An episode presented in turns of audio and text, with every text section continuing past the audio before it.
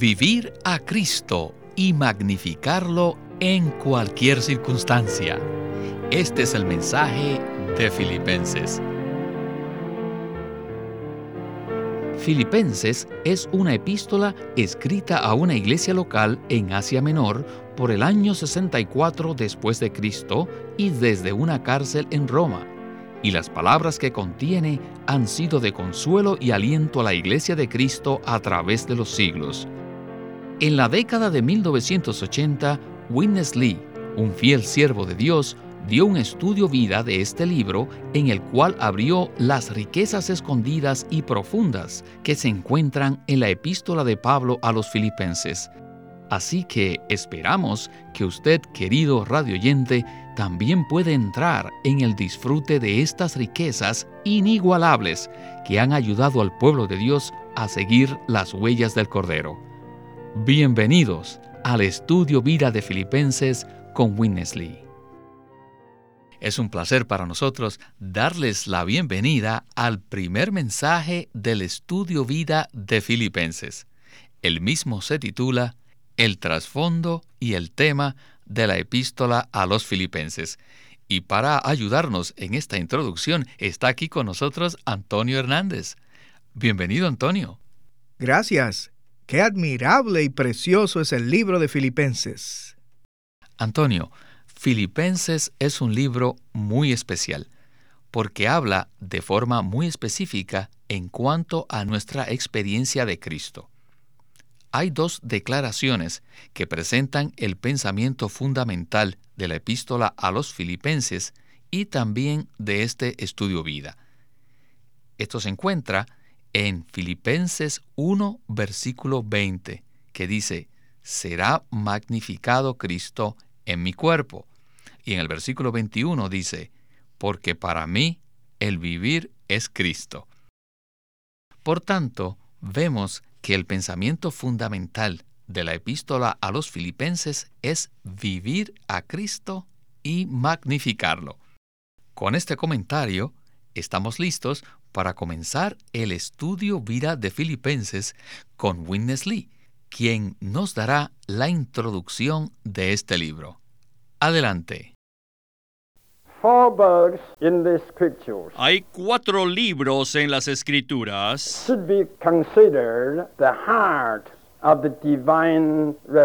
que deben considerarse como el corazón de la revelación divina. Estos son Gálatas, Efesios, Filipenses y Colosenses. Ahora estamos en la epístola a los filipenses.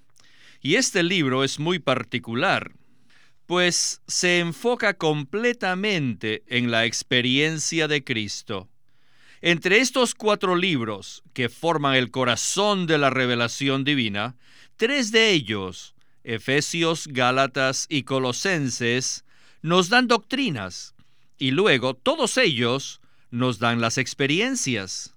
Sin embargo, estrictamente hablando, Filipenses no es un libro de doctrinas, sino de experiencia y de las experiencias de Cristo. Por ejemplo, dice, Cristo será magnificado en mí. Y para mí el vivir es Cristo.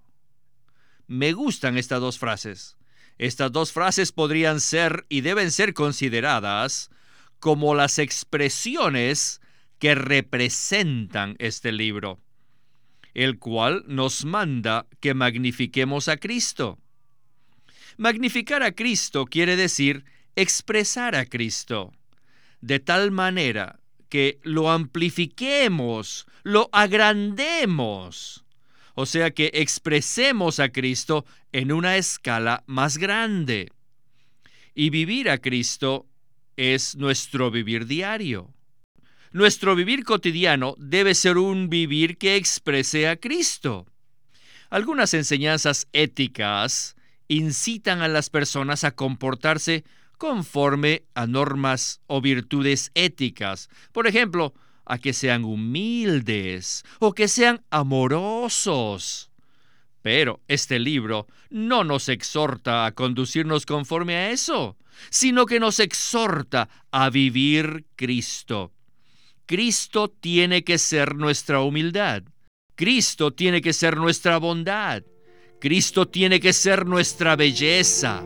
Cristo tiene que ser todo en nuestro vivir. Antonio, los cristianos hablan mucho acerca de la humildad, el amor, la bondad, la mansedumbre y otras virtudes cristianas. De hecho, la ética nos enseña a comportarnos conforme a estas virtudes, pero ¿cómo se compara esto con lo que se afirmó al final? Winnesley dijo que Cristo tiene que ser todo en nuestro vivir. Dios desea que su Hijo sea expresado en la humanidad. Por eso nuestra meta, anhelo y objetivo en la vida cristiana no debe ser conducirnos conforme a normas éticas o virtudes, sino vivir a Cristo. Cristo debe ser todo en nuestro vivir. Tomemos por ejemplo, Cristo debe ser nuestro amor para con nuestra esposa. Para mí, amar a mi esposa es Cristo. También nuestra bondad debe ser Cristo. La meta de Dios no es que nosotros poseamos muchas virtudes, pero sin Cristo. Si usted quiere expresar virtudes genuinas, tales como la humildad, la paciencia y el amor, usted necesita a Cristo. Por eso la frase de Filipenses 1:21 es muy preciosa. Para mí el vivir es Cristo. Amo esta frase. Mi oración y anhelo es que nuestro vivir sea solamente este Cristo maravilloso. No es fácil comunicar esta verdad. Lo valioso en nuestra vida es que Cristo mismo sea la realidad de nuestras virtudes cristianas.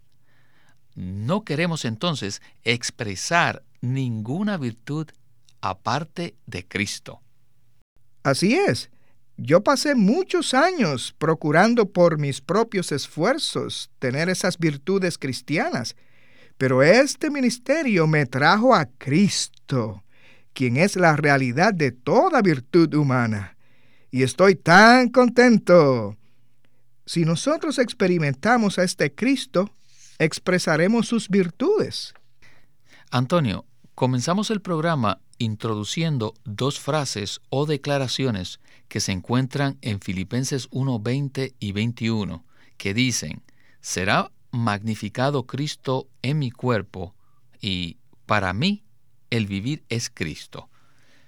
Estas dos declaraciones comprenden el pensamiento fundamental de la epístola a los filipenses, la cual nos exhorta a magnificar a Cristo y a vivirlo. Por ello, quisiera que nos centráramos en la primera frase. Oímos que Witness Lee dijo que magnificar a Cristo no solamente es expresarlo, sino también engrandecerlo. ¿A qué se refiere esto? A los ojos de los incrédulos, Cristo Jesús es muy pequeño e insignificante, pero Dios desea que nosotros, que somos sus creyentes, experimentemos a Cristo. El libro de Filipenses es un libro que presenta cómo experimentar y disfrutar a este Cristo. Cuanto más experimentamos y disfrutamos a Cristo en cualquier circunstancia, más Él es engrandecido, más Él es magnificado y más Él es expresado, a fin de que Él obtenga su testimonio en la tierra. Aprecio mucho el testimonio de Pablo cuando estaba en la prisión en Filipenses. Para aquellos que echaron a Pablo en la cárcel, Jesús era insignificante, no era nada, pero por medio de Pablo y Silas, quienes sí experimentaron, disfrutaron y vivieron a Cristo, este aparentemente pequeño Jesús fue engrandecido, magnificado y fue muy expresado. Esto es lo que Dios desea, que vivamos a Cristo y lo magnifiquemos en cualquier circunstancia. Muchas gracias por este comentario, Antonio. Quisiera decir que esto será desarrollado en los mensajes venideros.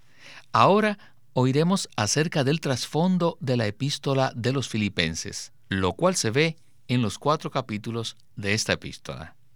Adelante. Ahora llegamos al trasfondo de este libro. En la epístola de Filipenses, y según los cuatro capítulos, no se menciona explícitamente su trasfondo.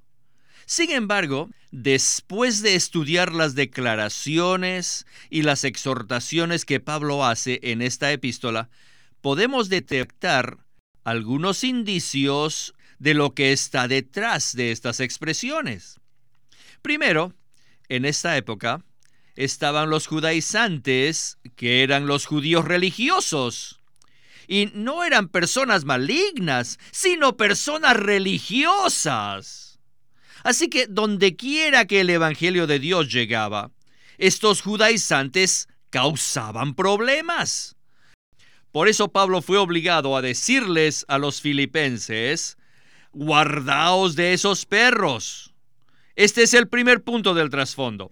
Y el segundo es que habían unos creyentes judaizantes allí que predicaban a Cristo, pues se creían mejores, porque no hacían mucho daño a la iglesia. Sin embargo, introducían algo de su pasado, algo de su religión. Los elementos del judaísmo los metían a la vida de la iglesia.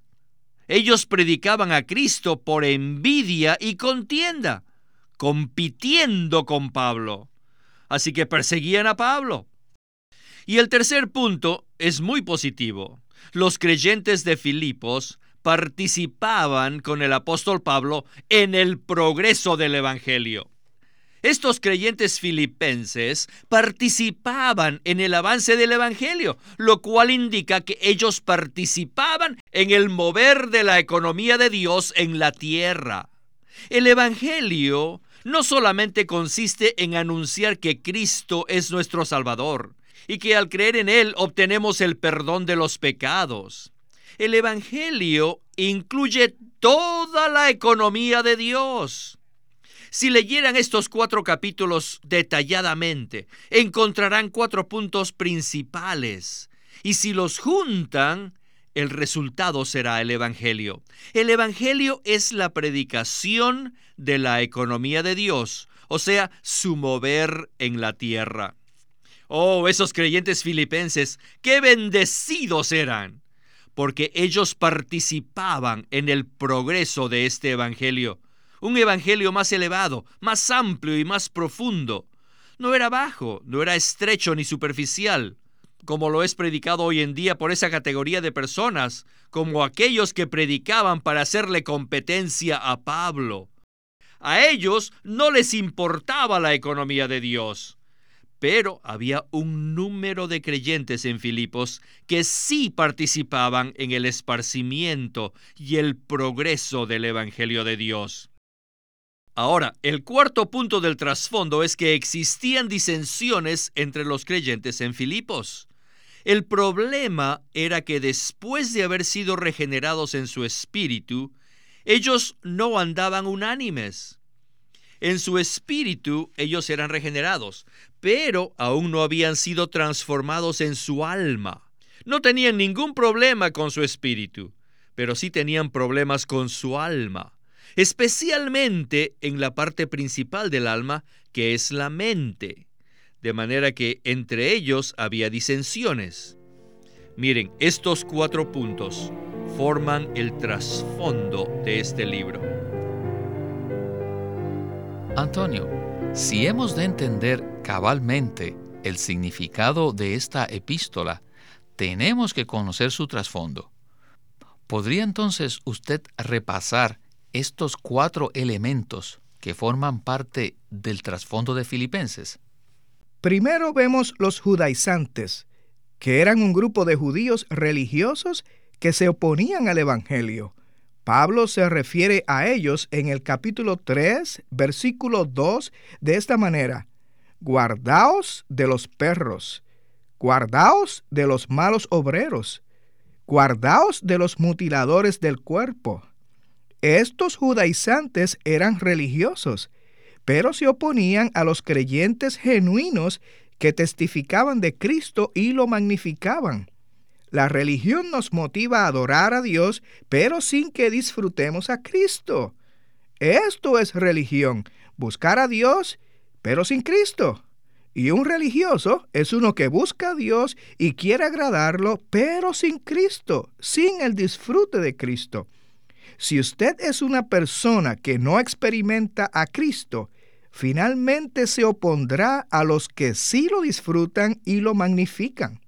Segundo, conforme a Filipenses 1, del 15 al 18, vemos un grupo de creyentes judaizantes que predicaban a Cristo y dice aquí, por envidia y contienda, y por ambición egoísta. ¿Para qué era esto? Para rivalizar con el apóstol Pablo. Este grupo de personas no eran perros feroces, como el primer grupo, pero sí eran perros molestosos que murmuraban y razonaban. No eran uno con el apóstol Pablo ni con los creyentes de Filipos, sino que predicaban a Cristo por envidia y contienda. De esta manera, apegados a su religión judía, introducían entonces elementos del judaísmo a la vida de iglesia. Ellos predicaban a Cristo tomando el judaísmo como su meta. Pero en cambio, Pablo predicaba a Cristo con miras a edificar el cuerpo de Cristo. Tercero, Aquí tenemos un grupo positivo, los creyentes de Filipos, que participaban con el apóstol Pablo en el progreso del Evangelio, lo cual consta en Filipenses 1 del 5 al 7 y en el capítulo 4 los versículos del 14 al 19. Los creyentes de Filipos llevaban una vida en la cual experimentaban y disfrutaban a Cristo Así que tenían entonces comunión con el apóstol y participaban en el progreso del Evangelio. Predicar el Evangelio no solo incluye anunciar a Cristo como nuestro Salvador o proclamar el perdón de pecados, sino también incluye magnificar a Cristo, incluye vivirlo y experimentarlo para edificar la iglesia. La economía de Dios consiste en que Dios en Cristo se imparta en su pueblo, a fin de que sean edificados en unidad para ser el cuerpo de Cristo. El hecho de que los creyentes de Filipos participaban con Pablo en el progreso del Evangelio, esto significa que participaban en el mover de la economía de Dios en la tierra. Cada vez que tenemos comunión con el apóstol y su enseñanza, unánimes con otros creyentes, impartiendo a Cristo en los demás, entonces nuestro gozo es lleno. Finalmente, el cuarto elemento es que existían disensiones entre los creyentes de Filipos, lo cual vemos en Filipenses 1:27 en el capítulo 2 del 1 al 4 y también en el capítulo 4 en los versículos del 2 al 3. Si nosotros no somos totalmente uno con otros en el alma, entonces sostenemos conceptos diferentes y esto provoca disensiones.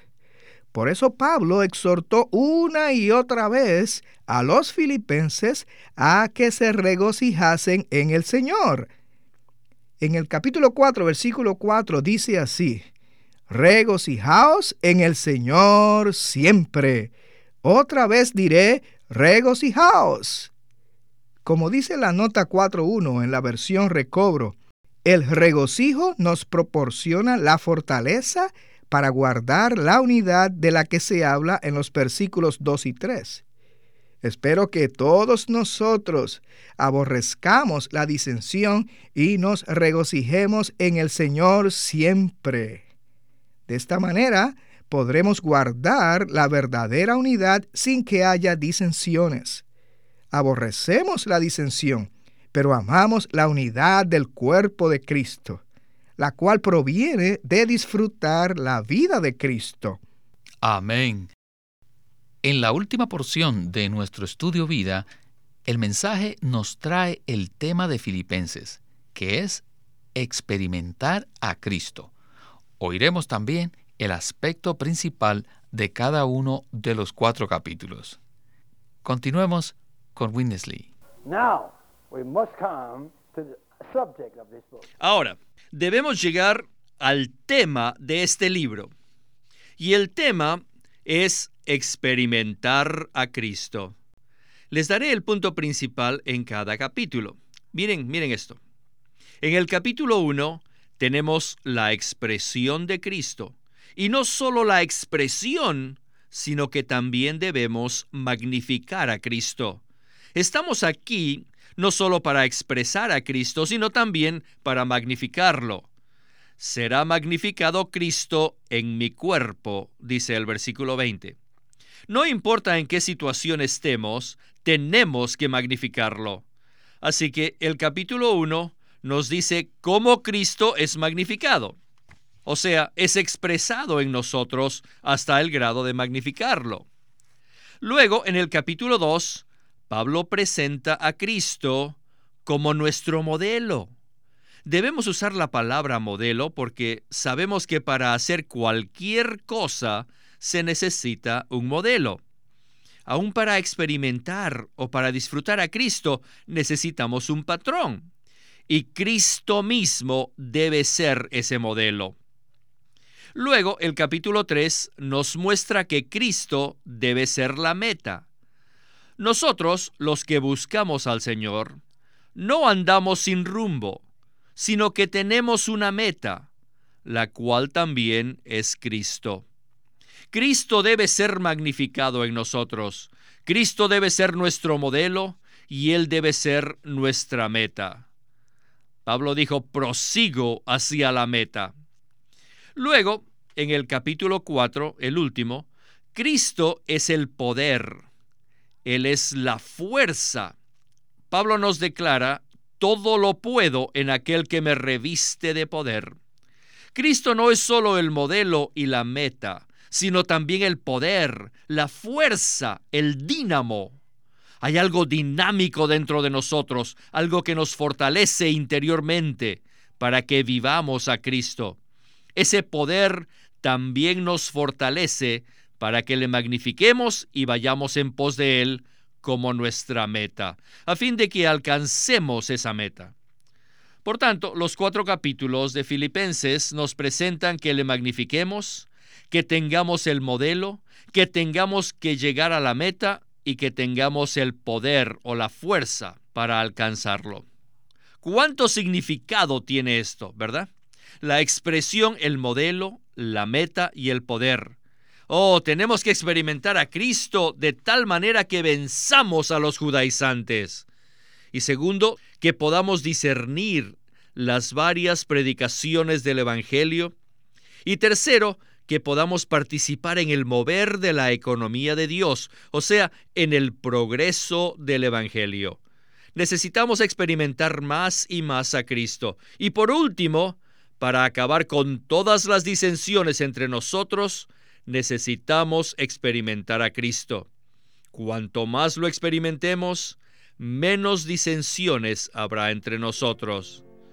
Así que, ven este punto, este es el tema de este libro. Aleluya por la experiencia y el disfrute de Cristo presentado en Filipenses. Muchísimas gracias Antonio por este buen comienzo al estudio vida de Filipenses y animo a todos los radioescuchas a que permanezcan en sintonía con nosotros para recibir las riquezas inescrutables que están en esta epístola a los filipenses. Gracias, Antonio. Para mí el vivir es Cristo. Amén.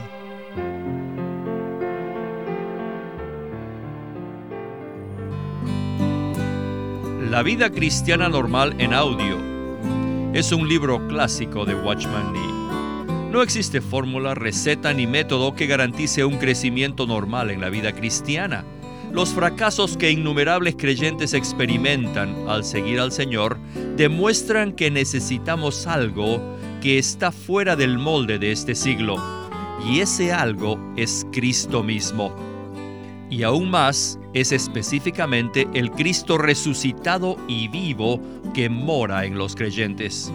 Su vida es la única fuente de la vida cristiana normal y también debe ser la fuente de nuestra conducta. La vida cristiana normal en audio producido por LSM. En dicho libro se resalta el poder de la sangre preciosa del Señor y la eficacia de su cruz, con lo cual todos los creyentes pueden disfrutarlo en la vida diaria. La vida cristiana normal por Watchman Nee en audio. Watchman Nee llegó a ser cristiano en la China continental en 1920, a los 17 años de edad, y ese mismo año comenzó a producir sus primeros escritos. En casi 30 años de ministerio se demostró claramente que él era un don especial que el Señor dio a su cuerpo con el fin de adelantar su obra en esta era. En 1952 fue encarcelado por su fe en Cristo y permaneció en la prisión hasta su muerte en 1972. Sus palabras, sus escritos, continúan siendo una rica fuente de revelación y provisión espiritual para el pueblo cristiano de todo el mundo. El estudio Vida de la Biblia es una producción de Living Stream Ministry que presenta el ministerio de Watchman Nee y Winnesley. Winnesley sirvió fielmente al Señor durante más de 70 años y culminó su labor con este exhaustivo comentario de todas las escrituras llamado El Estudio Vida de la Biblia. Queremos animarlos a que visiten nuestra página de internet libroslsm.com Allí encontrarán los libros impresos del ministerio de Watchman Nee y Witness Lee, la Santa Biblia versión recobro con sus notas explicativas y también encontrarán folletos, himnos, varias publicaciones periódicas y libros en formato electrónico.